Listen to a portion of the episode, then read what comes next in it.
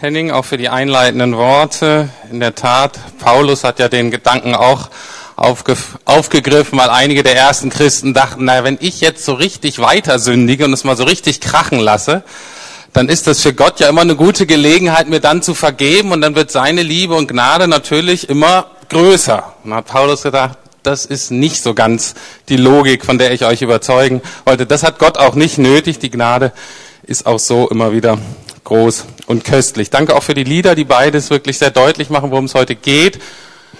Einerseits diesen großen Gott, der unendlich herrlich und groß ist, ohne Vergleich letztlich und deswegen auch keinen Vergleich eigentlich letztlich braucht. Und zweitens aber eben ein Gott, der immer bei uns ist. Das drückt das Lied ja auch aus. Also diese diese Nähe. Ja, heute ist der dritte Teil der Reihe über Erneuerung und ich war so ein bisschen naiv, als ich dieses Thema gewählt habe. Ich gedacht, es wäre ganz nett, mal ein bisschen über Erneuerung zu predigen. Und natürlich merke, wie das bei mir persönlich sehr ähm, Dinge aufdeckt und auch fühlt.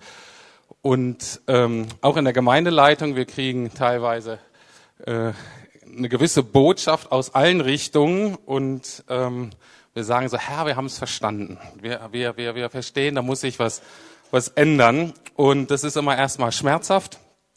Aber da wir wissen, dass Gott es ja wirklich gut mit uns meint und nicht aufdeckt, um uns zu beschämen, sondern aufdeckt, um uns zu heilen, um das Ding weiterzubringen, ja, bin ich letztlich total ermutigt. Und ich hoffe auch, dass hinter aller aufdecken vielleicht durch diese Predigten, dass im Endeffekt immer wieder eigentlich die Ermutigung und die Ausrichtung auf Jesus steht.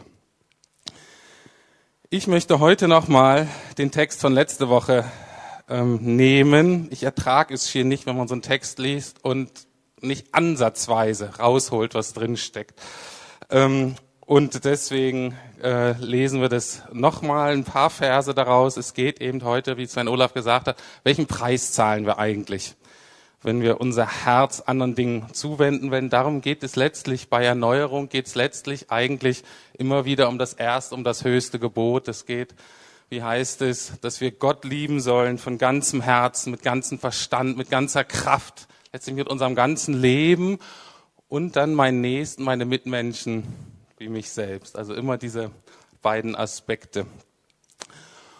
Und ja, was unser Herz jetzt, was ablenkt, das wollen wir uns heute mal ein bisschen genauer angucken und vor allen Dingen, welchen Preis wir dafür zahlen. Ich lese nochmal Jesaja 44. Draußen sind Bibeln. Die blaue ist die, die ist so ein bisschen zeitgenössischer.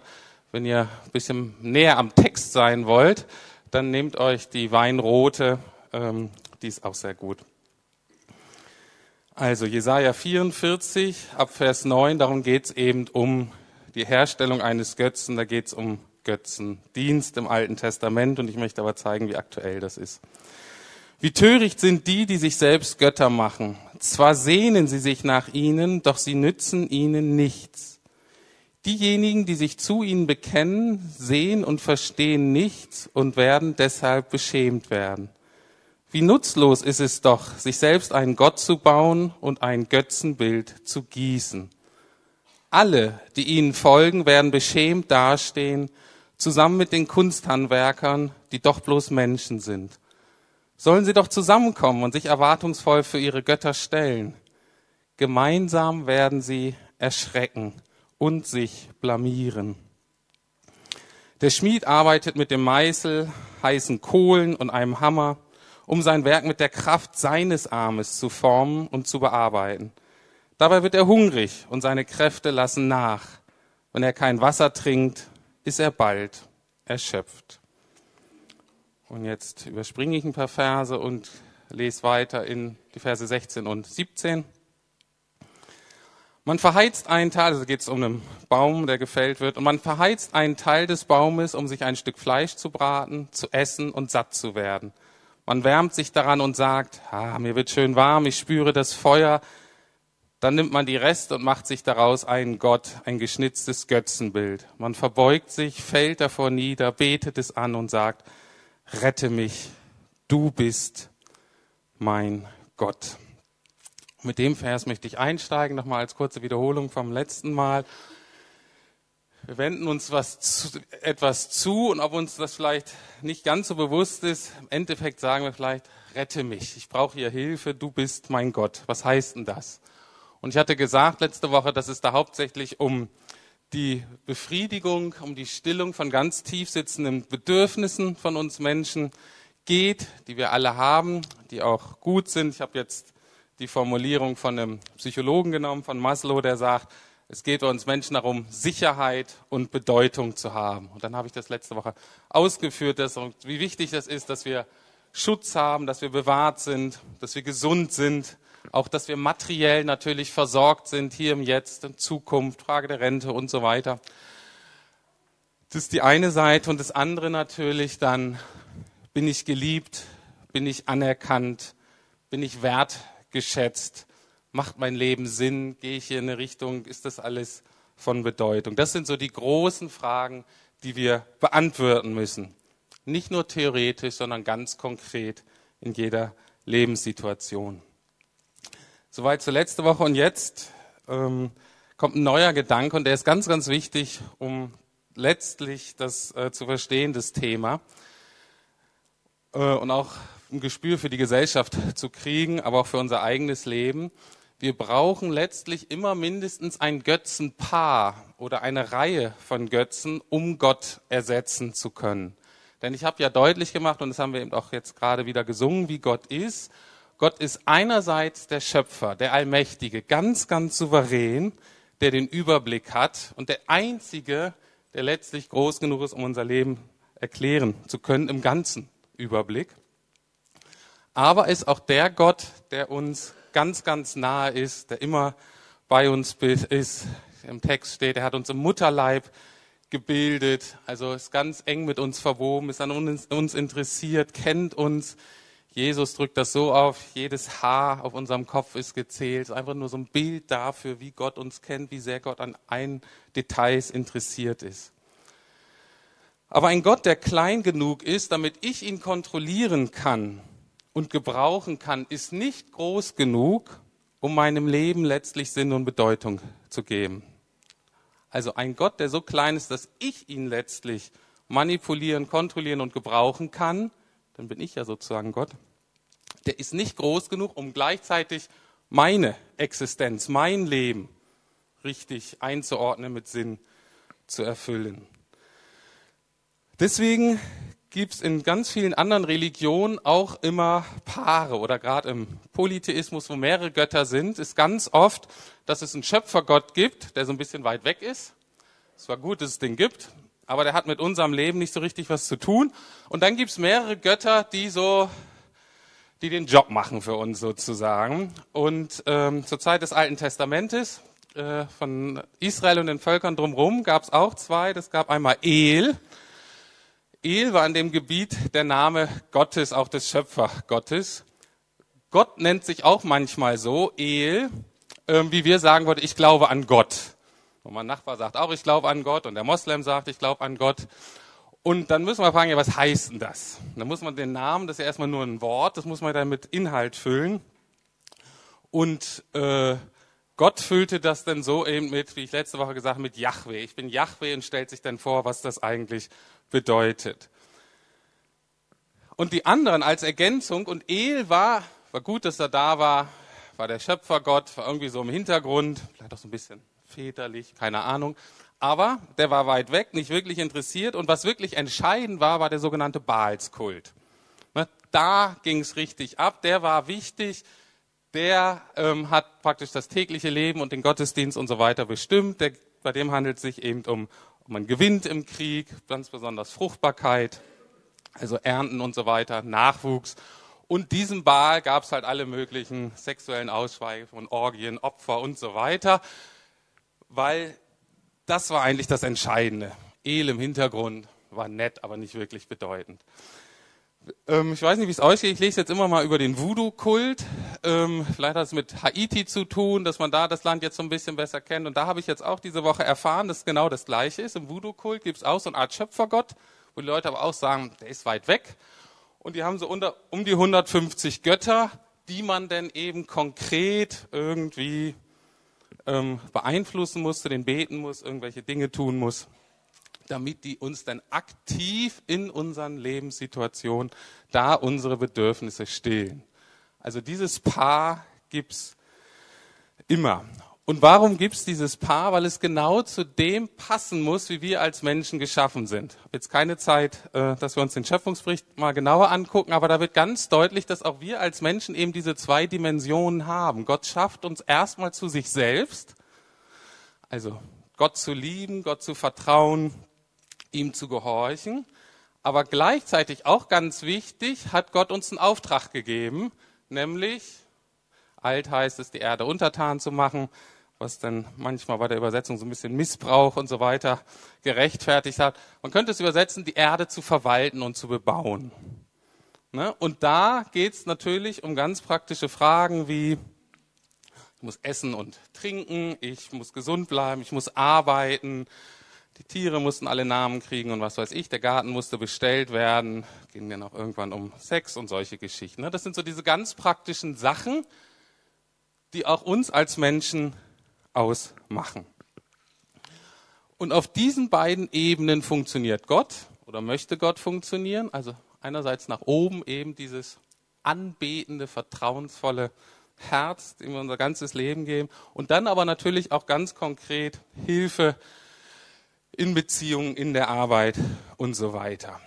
Ähm, und letztlich geht es da um den Segen Gottes. So, das möchte ich jetzt mal einem ganz praktischen Beispiel deutlich machen ähm, bevor ich nochmal den Bibeltext angucke.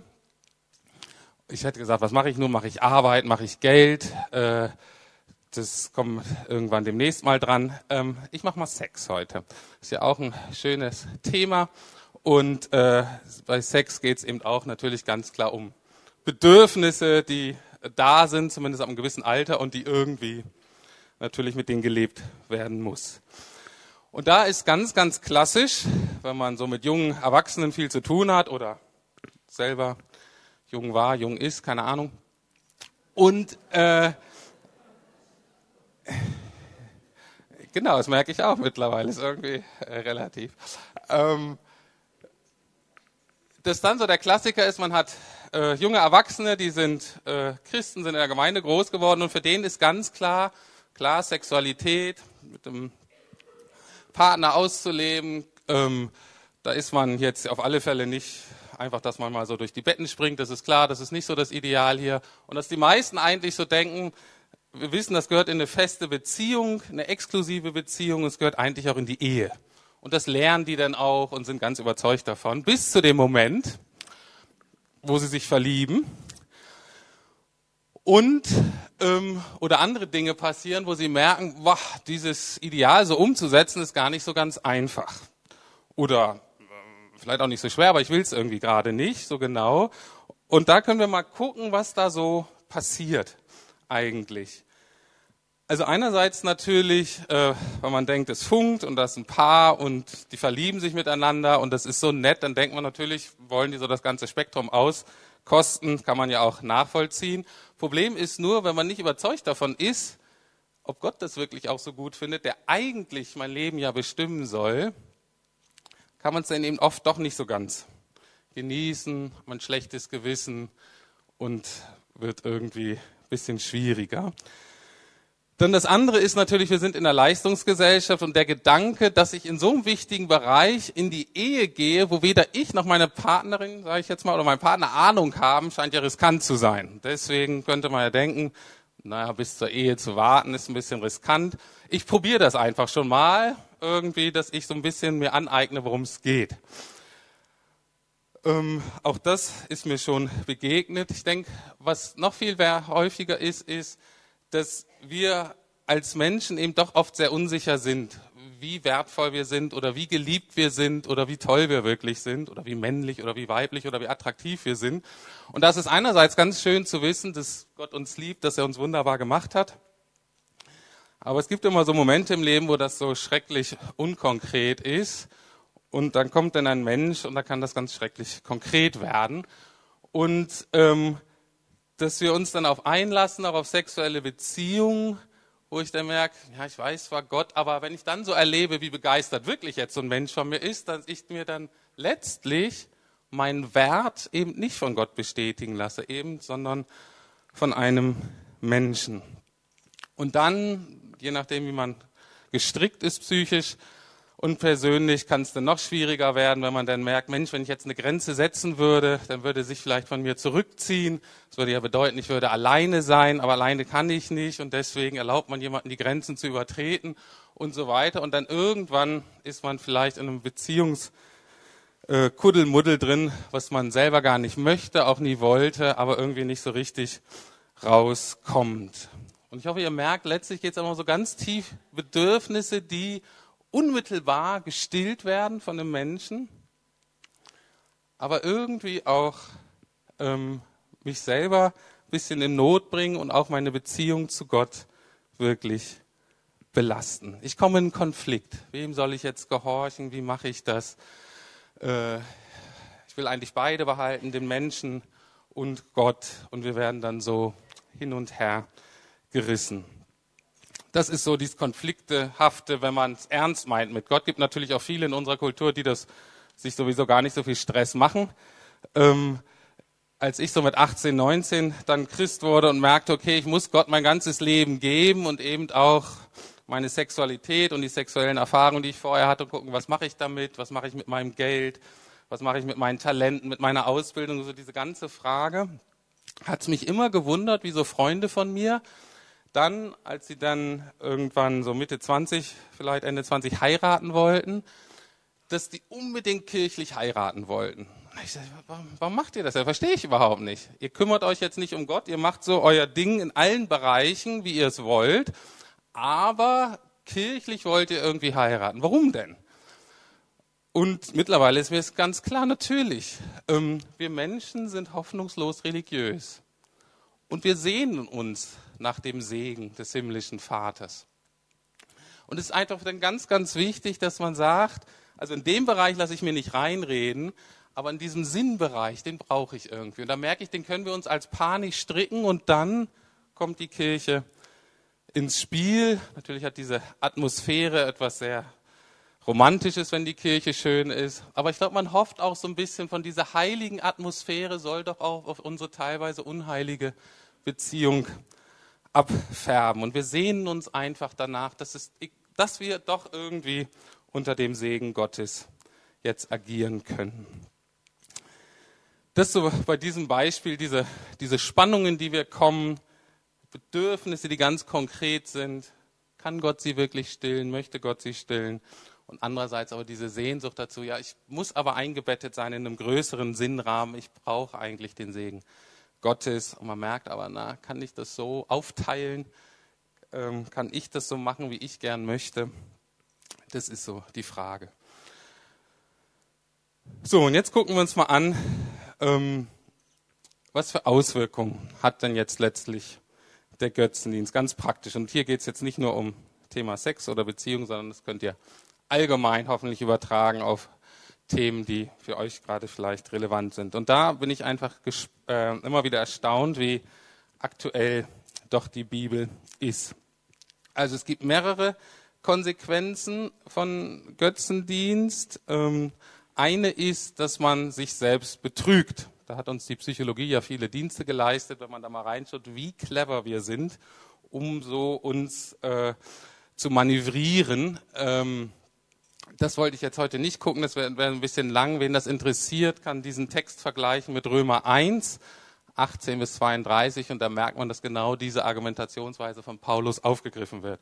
Ich möchte zwei andere Dinge tun. Einerseits die Folge, dass Götzendienst unheimlich anstrengend letztlich ist und zweitens immer zur Beschämung führt.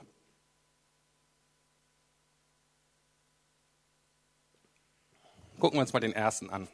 Und das ist jetzt keine Ausnahme für diesen Text. Das könnte ich unzählige Texte in der Bibel nehmen, die genau diese beiden Dinge sagen. Fangen wir mal mit dem ersten an. Lesen wir nochmal Vers 12. Der Schmied nimmt ein passendes Stück Eisen, bringt es im Feuer zum Glühen und bearbeitet es dann auf dem Amboss. Er hämmert mit aller Kraft, um es in die gewünschte Form zu bringen. Dabei wird er müde und hungrig. Vor lauter Arbeit vergisst er Essen und Trinken und ist schließlich ganz erschöpft. Also es geht hier nicht um den Arzt in der Klinik, der mal wieder eine 14-Stunden-Schicht schieben muss und in einem System ist, das, wo harte Arbeit einfach verlangt wird und der dann todmüde nach Hause kommt und fragt, na, welchen Götzen bin ich jetzt schon wieder hinterher gewesen, weil ich so müde bin, sondern es gibt natürlich Dinge, die sind einfach wahnsinnig anstrengend und ähm, ja, kosten Kraft oder wenn man als Eltern ähm, kleine Kinder hat äh, und sich rund um die kümmert und dann wenig Schlaf hat und so weiter, dann ist klar, dann wird man, ist man irgendwann platt. Darum geht es hier nicht, sondern es geht darum, über Dinge, wo ich praktisch mich eigentlich nicht wieder erhole. Und die Aussage hier dieses Textes ist, geht darum, dass, dass Gott seinem Volk deutlich macht, wenn ihr euch auf eure Götzen einlasst, endet ihr letztlich im Mangel. Das ist so die Überschrift. Ihr endet im Mangel. Da ist Müdigkeit und da ist Kraftlosigkeit. Da ist Erschöpfung und da ist Stress. Weil es selbst gemacht ist, ist es einfach sehr anstrengend. Das biblische Bild ist da, die Götzen machst du selber und dadurch, dass du letztlich dann sozusagen der obere Gott bist, musst du deine Götzen aber auch durchs Leben tragen. Und das kann in der Arbeit sein, das kann in Beziehungen sein. Ähm, und das wird irgendwann unheimlich anstrengend. Wie gesagt, wir verbiegen uns dann vor Menschen, verleugnen Grenzen, verleugnen unsere Werte, ähm, tun Dinge vielleicht auch auf der Arbeit dem Chef gegenüber, von dem wir wissen, es ist eigentlich nicht richtig und merkt, wie wir innerlich ähm, vielleicht krank werden oder uns verbiegen. Wir arbeiten zu viel, respektieren unsere Grenzen nicht und sind irgendwann so müde und erschöpft, dass wir schon kaputt sind, wenn wir nur an die Arbeit denken. Der Punkt ist, wir sind motiviert, geben alles, aber dann letztlich vergessen wir in richtiger Weise für uns zu sorgen. Und die Botschaft der Bibel oder der Gegensatz dessen, was Gott anbietet, ist, Gott trägt uns. Oder Gott möchte unseren Mangel ausfüllen. Ich hatte erst ein paar Bibelstellen, die das sagen. Es gibt unzählige Bibelstellen natürlich, die ganz wunderbar sind. Dass die auf Gott hoffen, kriegen neue Kraft, wie auf Adlers Fittichen und so weiter. Oder wo Jesus sagt, wenn du zu mir kommst, Quelle des Lebens, wirst du nicht mehr durstig. Ich möchte heute einige Zitate von C.S. Lewis benutzen. Wenn es nämlich kompliziert wird, ähm, dann drückt C.S. Lewis das ganz wunderbar aus. Und hier ist mir einfach wichtig zu zeigen, dass es im Christentum eben nicht um so eine falsche Askese geht, sondern dass Gott wirklich daran interessiert ist, unseren Mangel auszufüllen. Und wirklich daran interessiert geht, uns zu stärken und Kraft zu geben und zur Fülle zu bringen. C.S. Lewis beschreibt es folgendermaßen, das Missverständnis, dass wir das nicht so ganz begreifen eigentlich. Wenn heute in den meisten modernen Köpfen der Gedanke herumgeistert, der Wunsch nach unserem eigenen Wohlergehen und die Hoffnung auf seine Erfüllung seien etwas Schlechtes, so halte ich dem entgegen, dass dieser Gedanke sich über Kant und die Stoiker eingeschlichen hat, also ein paar Philosophen alt und neuerer, neueren Datums, aber nicht Bestandteil des christlichen Glaubens ist. Ganz im Gegenteil. Wenn wir die geradezu schamlosen Verheißungen auf Belohnung und die fantastischen Belohnungen, die in den Evangelien verheißen werden, betrachten, scheint es, als müssten unsere Wünsche dem Herrn eher zu schwach als zu groß vorkommen. Wir sind halbherzige Geschöpfe, die sich mit Alkohol, Sex und Karriere zufrieden geben, wo uns unendliche Freude angeboten wird. Wie ein unwissendes Kind, das weiter am Elendsviertel seine Schlammkuchen backen will, weil es sich nicht vorstellen kann, was eine Einladung zu Ferien am Meer bedeutet. Wir geben uns viel zu schnell zufrieden. Ich denke, das drückt aus zutiefst eine biblische Botschaft ja, es ist nicht immer ganz klar in konkreten Situationen, wie kommen wir dahin, wie wird das real. Aber die Bibel versucht uns die ganze Zeit daran zu erinnern, das ist eigentlich, worum es Gott wirklich geht. Und wir sind auf uns zu lernen, wie, wie können wir da, wie, kommen, wie können wir so leben, wie kommen wir dahin, dass das real wird. Also Gott möchte unseren Mangel ausfüllen, auf jeder Ebene. Zweite Folge ist das der Scham. Da könnte ich jetzt sehr, sehr lang und viel drüber reden. Ich hatte auch schon mal eine Predigt, wo ich es ausführlicher besprochen habe. Aber gucken wir mal Vers 11 an, wieder stellvertretend für ganz, ganz viele Verse in der Bibel. Alle, die ihnen folgen, also den Götzen, werden beschämt dastehen, zusammen mit den Kunsthandwerkern, die doch bloß Menschen sind. Gemeinsam werden sie erschrecken und sich blamieren. Das sind diese Worte, die sich durchziehen. Beschämt werden, zu Schanden werden, sich blamieren. Und zwar hat es ganz einfach die, die Bewandtnis damit, dass man dann doch irgendwann an den Punkt kommt, am Ende seiner Kräfte, am Ende seiner Weisheit, in der Beziehung vielleicht alles versucht, hat jede Technik auf der Arbeit probiert und irgendwann muss man schmerzhaft realisieren, dass das Fundament, auf dem man steht, nicht hält. Dass es brüchig ist, dass man nicht sich darauf ausruhen kann und dass das Leben zu so einem richtigen Eiertanz wird, der anstrengend wird. Aber nicht nur das, die Anstrengung, sondern ich merke auch, ich habe mein Vertrauen falsch investiert. Und Vertrauen ist was, was ganz, ganz tief ist. Das heißt, wenn wir da merken, wir haben es investiert in was und es trägt nicht, dann, ähm, dann tut es weh und je nachdem, wie wir auf unserer Vorerfahrung oder unserer Persönlichkeit ist vielleicht so, dann fühlen wir uns am Ende verlassen, Fühlen wir uns verraten, verkauft. Wir stehen dann mit leeren Händen da, denken, oh nein, wie peinlich ist das jetzt eigentlich? Was denken die anderen? Wie kann ich jetzt selber morgen in den Spiegel gucken? Jetzt bin ich schon wieder an diesem Punkt in meinem Leben. Vielleicht fühle ich mich sogar schmutzig, ausgenutzt. Aber jedenfalls am Ende ist immer so ein Gefühl, je nachdem, wie sich das persönlich umgesetzt wird, ist so ein Gefühl von, es ist nicht gut genug. Ich bin nicht gut genug. Es reicht einfach nicht. Es ist auch da Mangel.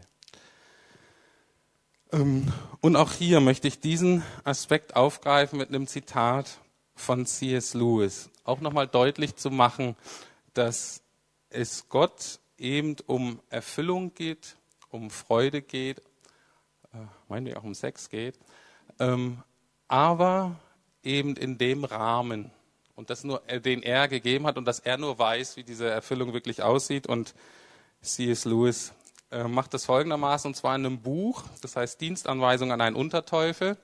Sehr zu empfehlen in der Lektüre. Da geht es darum, also man muss sich da erstmal ein bisschen reindenken, geht darum, dass jemand, ein junger Mann, an Christentum interessiert ist und dann ähm, sich C.S. Lewis als christlicher Schreiber sozusagen hineinversetzt, rein fiktiv natürlich.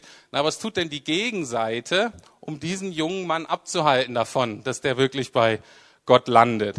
Und ganz oft ist in diesem Buch so ein Dialog von so einem Trainer sozusagen, das ist der Oberteufel, der seine Erfahrung an diesen Unterteufel weitergeben will, der eben diesen Christen direkt beeinflussen soll. Und da geht es jetzt eben auch um das Thema äh, Sex oder Lust und so weiter. Und da ist ganz interessant, was jetzt der Oberteufel zu diesem Thema sagt, dem Unterteufel. Vergiss nie, dass wenn wir es mit einer Vergnügung in ihrer gesunden, normalen und befriedigenden Form zu tun haben, wir uns gewissermaßen auf Feindesgebiet bewegen, also in Gottes Gebiet. Ne? Ich weiß, dass wir viele Seelen durch Vergnügung oder Lust gewonnen haben. Dennoch, es ist seine Erfindung, nicht unsere. Er hat die Freuden gemacht. Unsere bisherige Forschung hat bis jetzt nicht eine hervorgebracht. Alles, was wir tun können, ist die Menschen dazu zu ermutigen, den vom Feind, also von Gott geschaffenen Freuden zu Zeiten, in Wegen oder in Formen nachzugehen, die er verboten hat. Deswegen versuchen wir immer von den natürlichen Bedingungen der Vergnügungen wegzuarbeiten, zu der Form, die am unnatürlichsten ist, die nicht an den Schöpfer erinnert und die am wenigsten Befriedigung bringt. Unsere Formel lautet, ein immer größer werdendes Verlangen bei ständig abnehmenden Vergnügen. Das ist so die Grunddynamik der, der Abhängigkeit natürlich und letztlich der Sucht. Also, unsere Formel lautet ein immer größer werdendes Verlangen bei ständig abnehmendem Vergnügen. Das ist sicherer und ein besserer Stil der menschlichen Seele nehmen und ihr nichts dafür zurückgeben. Das ist es, was unseren Vater wirklich erfreut. Also, was dem Teufel wirklich erfreut. Wenn man das mal so sacken lässt, ist es ähm, sehr ernst und auch sehr, ähm, sehr eindrücklich. Und wie gesagt, geht hier nicht nur um Sex, geht auch um Arbeit, geht um Geld, ist egal was, geht um die Kinder. Alles Mögliche kann so verzerrt werden. Und das drückt das eben aus, letztlich diese Beschämung zu merken, am Ende, ich habe alles gegeben, mir ist alles genommen worden und ich stehe letztlich da, arm und blind und bloß, nackt und ich habe nichts mehr. Und das führt mich jetzt zum nächsten Punkt. Welche Auswirkungen haben nun Götzen in, zu meiner, für meine Beziehung zu Gott? Oder in diesem oberen Bereich des, des Segens?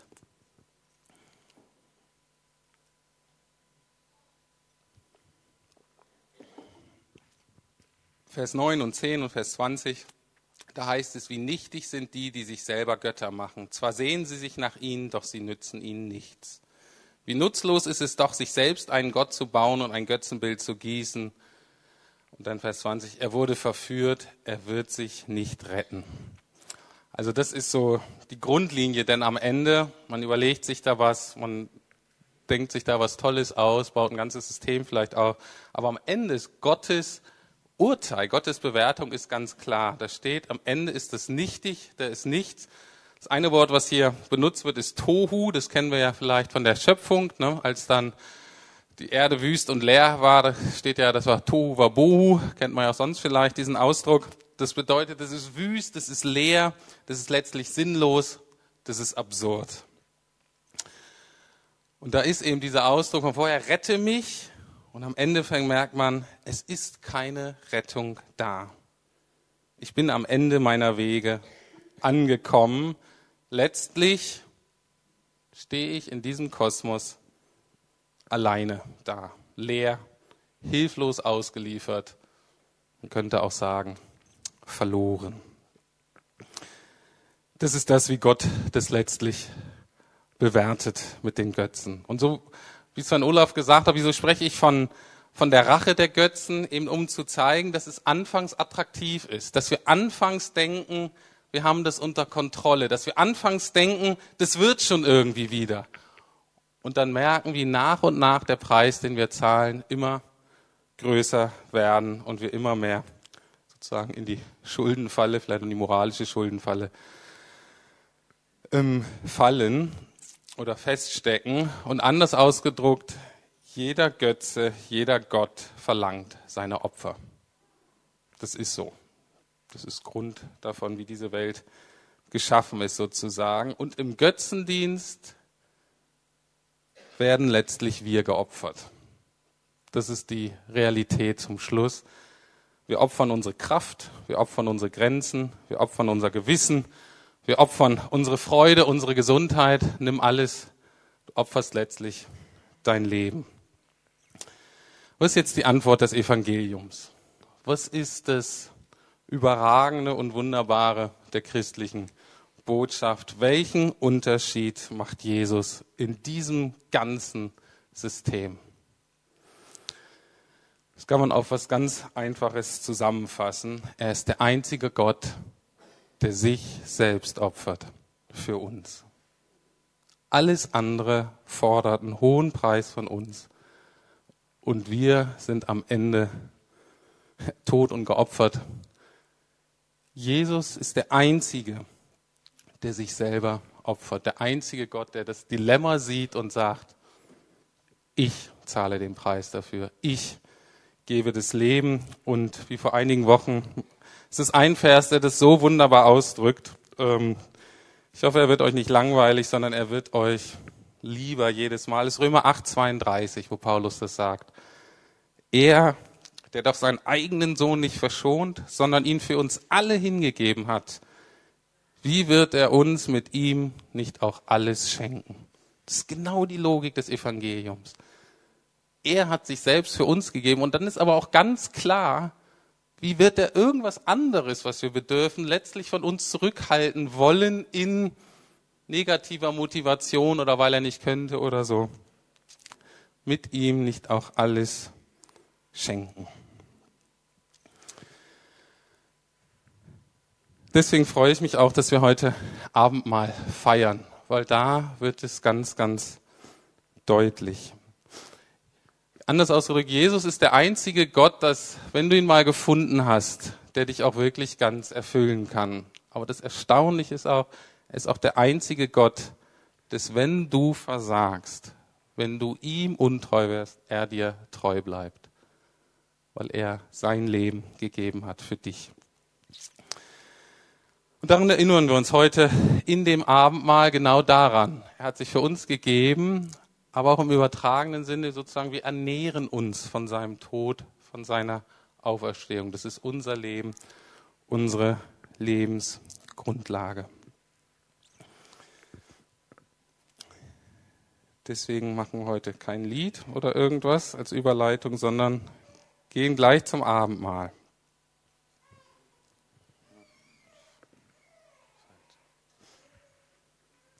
Also,